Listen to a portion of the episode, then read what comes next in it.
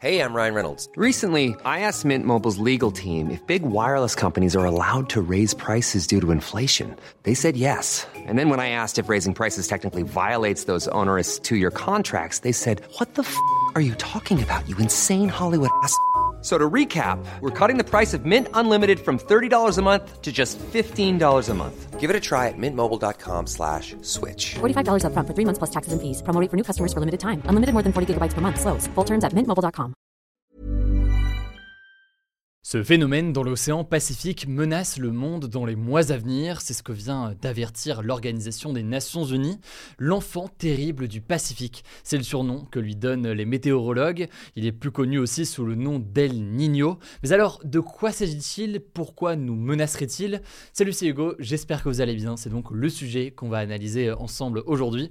C'est le sujet à la une de notre format des actus du jour. Alors, première question, avant de comprendre les conséquences, la menace potentielle, etc., Qu'est-ce que c'est réellement El Niño? Eh bien, je vais vous la faire très courte, mais en gros, c'est un phénomène qui combine des questions de vent et d'eau chaude. En fait, à certaines périodes sur Terre, les vents vont pousser l'eau chaude à aller à l'ouest de l'océan Pacifique, donc euh, vers les Philippines par exemple, et l'eau froide à aller vers l'est de l'océan Pacifique, donc vers l'équateur, l'Amérique du Sud, etc. Cette tendance générale, eau chaude vers l'est de l'océan Pacifique et eau froide vers l'ouest de l'océan Pacifique, on appelle ça la Niña. Et avec El Niño, donc, c'est l'inverse. Tous les 3 à 7 ans, en fait, il y a un changement. En gros, les vents euh, s'inversent et l'eau chaude va, pour dire les choses très simplement, davantage vers l'est de l'océan Pacifique. J'en suis conscient, dit comme ça, ça paraît très obscur et surtout assez euh, insignifiant, mais en réalité, les conséquences, elles sont très nombreuses.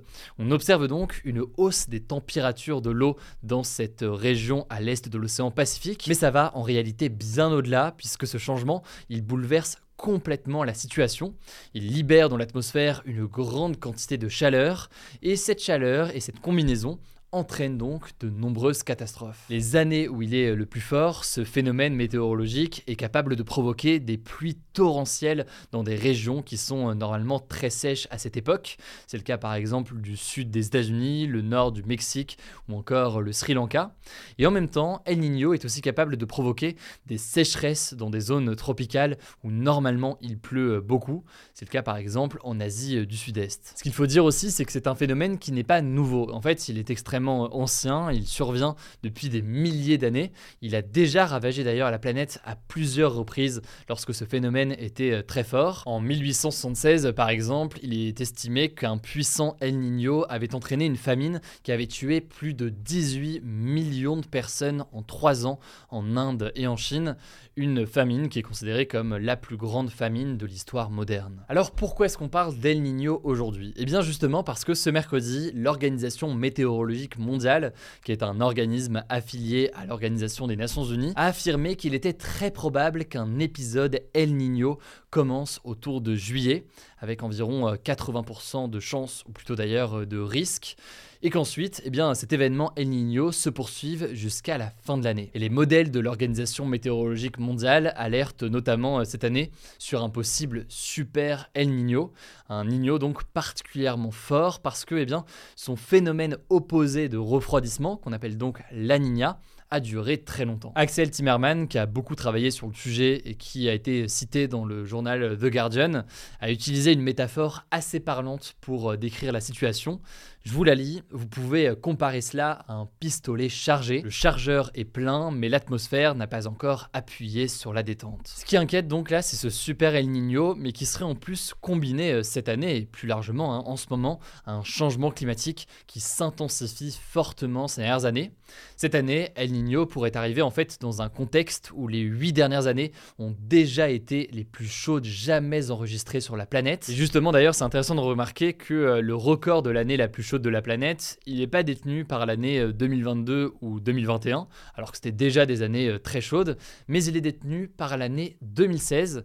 Et l'année 2016, c'est la dernière année en date où El Niño était survenu. Les scientifiques craignent donc que de nombreux records de température soient battus et que 2023 euh, ou 2024 deviennent les nouvelles années les plus chaudes de l'histoire. Sachant que, vous l'aurez compris, on ne parle pas que de records de température, tout ça a des conséquences eh bien, très concrètes, des questions de sécheresse, des questions de surmortalité, des questions de canicules euh, donc euh, très dangereuses, des questions aussi d'apparition d'incendies, des questions de catastrophes naturelles qui pourraient s'intensifier, ouragans, sécheresse, récoltes ravagées, etc. Bref, vous l'aurez compris, ça pose beaucoup d'enjeux derrière. Et ça inquiète d'autant plus les scientifiques que El Niño, c'est un phénomène dont l'ampleur est souvent difficile à prévoir pour eux, malgré d'ailleurs des moyens d'observation de plus en plus importants. Typiquement, il est resté des zones d'ombre sur El Niño de 2016. Et d'ailleurs, c'est important de préciser que rien n'est certain sur tout ça. On l'a dit, il y a 80% de risques que ça arrive, mais c'est très difficile d'évaluer précisément la puissance du phénomène. Et selon des consultants de cette organisation météorologique mondiale, on aura sûrement une idée plus précise dans deux ou trois mois. Bref, vous ne connaissiez peut-être pas ce terme d'El Niño, surtout que dit comme ça, on a l'impression euh, d'introduire un personnage dans un film ou je ne sais quoi. Mais non, c'est donc un phénomène météorologique qui pourrait avoir des conséquences très importantes. Ça me semble intéressant à analyser euh, aujourd'hui, surtout dans ce contexte de changement euh, climatique. Je vous mets des liens directement en description si vous voulez en savoir plus, que ce soit sur la version YouTube ou alors d'ailleurs sur le podcast audio en description. Je vous laisse avec Madeleine pour les actualités en bref, puisque Paul est encore un petit peu malade et je reviens juste après. Merci Hugo et salut tout le monde. On commence avec une première actu. La Russie a accusé ce jeudi les États-Unis d'être derrière l'attaque de drones sur le palais présidentiel russe, cette attaque dont vous avez parlé en détail mercredi, pour laquelle la Russie a accusé l'Ukraine. Concrètement, le porte-parole du gouvernement russe a affirmé, je cite, Les décisions concernant de telles attaques ne sont pas prises à Kiev mais à Washington. Kiev ne fait qu'appliquer ce qu'on lui demande. En réponse à ces accusations, les États-Unis ont accusé la Russie de mentir. De son côté, le président ukrainien Volodymyr Zelensky a nié en personne cette attaque et ce jeudi, il s'est rendu en Finlande puis aux Pays-Bas pour deux visites surprises. Aux Pays-Bas, il a rencontré les responsables de la Cour pénale internationale. C'est symbolique car c'est une juridiction qui avait émis au mois de mars un mandat d'arrêt contre le président russe Vladimir Poutine, le soupçonnant d'être responsable de crimes de guerre en Ukraine. Enfin, pour finir sur ce sujet de la guerre en Ukraine, il faut dire qu'une attaque russe a fait au moins 20 morts en Ukraine ce mercredi, dans la région de Kherson, et ce donc dans la foulée des accusations russes. Deuxième actu en France, Emmanuel Macron a dévoilé ce jeudi un projet de réforme du lycée professionnel, une voie qui concerne environ un tiers des lycéens. Et donc l'objectif affiché est d'améliorer l'embauche des élèves après leur bac, alors qu'aujourd'hui seulement un élève sur deux en lycée pro trouve un emploi après son bac. Alors le changement majeur, c'est qu'à partir de la rentrée prochaine, tous les lycéens en bac professionnel seront payés pendant leur stage, ce qui n'était pas le cas jusqu'ici pour les stages de moins de deux mois, et donc pour une très grosse partie des stages. Concrètement, les secondes toucheront 50 euros par semaine de stage, les premières 75 euros par semaine et les terminales 100 euros par semaine. Il faut noter que cette somme sera payée par l'État et non par les entreprises. Deuxième annonce d'Emmanuel Macron, les formations en lycée pro dont les débouchés seront jugés trop faibles en termes d'emploi seront fermées. Et à l'inverse, les formations dans les secteurs qui recrutent seront développées, comme par exemple dans le ferroviaire et l'aéronautique. Par contre, Emmanuel Macron est resté flou concernant une potentielle hausse du nombre de périodes de stage, alors que lors de la campagne présidentielle l'an dernier, il avait évoqué 50% de stages en plus. C'est une mesure qui était fortement contestée par les enseignants de lycée pro. À noter d'ailleurs que plusieurs enseignants ont manifesté devant le lycée où Emmanuel Macron s'exprimait. On vous met des liens en description. Troisième info, la France a passé la barre des 100 000 bornes de recharge pour voitures électriques publiques installées dans le pays. Alors ça arrive quelques mois en retard par rapport à l'objectif fixé par le gouvernement qui était de l'atteindre fin 2022 mais ces 100 000 bornes font de la France le deuxième pays le mieux équipé d'Europe derrière les Pays-Bas. Il faut rappeler qu'à partir de 2035, les ventes de voitures neuves fonctionnant exclusivement au gaz ou à l'essence seront interdites en France et dans toute l'Union européenne. Quatrième info, et c'est une note positive, un nouveau médicament contre la maladie d'Alzheimer montre des signes très prometteurs. Il ralentirait le déclin des capacités cognitives de 35%, selon les résultats d'un essai clinique d'un laboratoire américain. Alors Alzheimer, c'est une maladie qui est due à la dégénérescence des neurones du cerveau et qui se traduit notamment par des troubles de la mémoire. Et c'est une maladie qui est très répandue.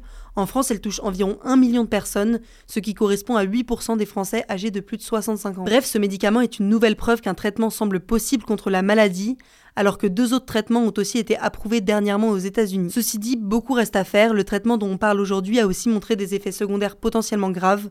On suivra tout ça. Cinquième actu, tant qu'on parle de santé, c'est une première mondiale. Les États-Unis ont approuvé ce mercredi le premier vaccin contre le virus responsable de la bronchiolite. La bronchiolite, c'est une maladie respiratoire très contagieuse qui touche principalement les enfants de moins de 2 ans et les personnes âgées et qui peut être mortelle. Alors ce vaccin pour la bronchiolite est pour l'instant uniquement disponible aux États-Unis pour les personnes de plus de 60 ans. En France, les entreprises Pfizer et Sanofi devraient normalement sortir un vaccin équivalent d'ici la fin de l'année. On continue avec une info insolite, enfin pas cool pour les élèves à qui c'est arrivé. L'école nationale supérieure de Lyon a annoncé avoir perdu des copies de son épreuve de français et donc elle va devoir refaire passer l'épreuve à tous les candidats. Pour info, ce concours s'adresse principalement aux étudiants issus d'une classe prépa littéraire. Et donc face à cette annonce, une pétition a été lancée et a déjà été signée par plus de 300 candidats qui demandent à ce que l'école, je cite, fasse repasser l'épreuve aux élèves concernés par la perte des copies sans faire peser sur l'ensemble de ses candidats le poids de son défaut d'organisation. Le truc, c'est que l'école considère que cette option n'est pas envisageable parce qu'elle pourrait conduire à une rupture d'égalité entre les candidats qui ne seraient pas évalués sur les mêmes sujets. Dernière actu, vous l'avez sûrement vu passer, le youtubeur Squeezie a annoncé une deuxième édition du GP Explorer, une course automobile de Formule 4 qu'il a lancée l'an dernier. Alors l'événement aura lieu le samedi 9 septembre et comme l'année dernière, le concept est de réunir une vingtaine de célébrités du web et de les entraîner plusieurs mois avant sur les circuits professionnels du Mans. Alors parmi les participants, la moitié a déjà participé l'année dernière comme Squeezie bien sûr, Gotaga, Seb ou encore Katsup. Et parmi de nouveaux participants, on peut retrouver Mister V, Billy, Magla, Maxime Biaggi et encore plein d'autres personnes. La billetterie ouvrira le 24 mai prochain et cette année il faut noter qu'il y aura plus de places que l'année dernière.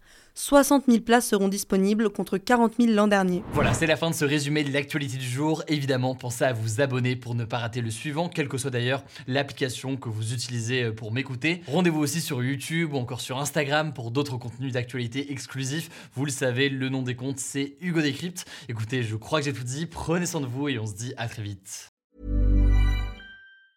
Normally, being a little extra might be a bit much, but not when it comes to healthcare. That's why United Healthcare's Health Protector Guard fixed indemnity insurance plans, underwritten by Golden Rule Insurance Company, supplement your primary plan so you manage out of pocket costs. Learn more at uh1.com.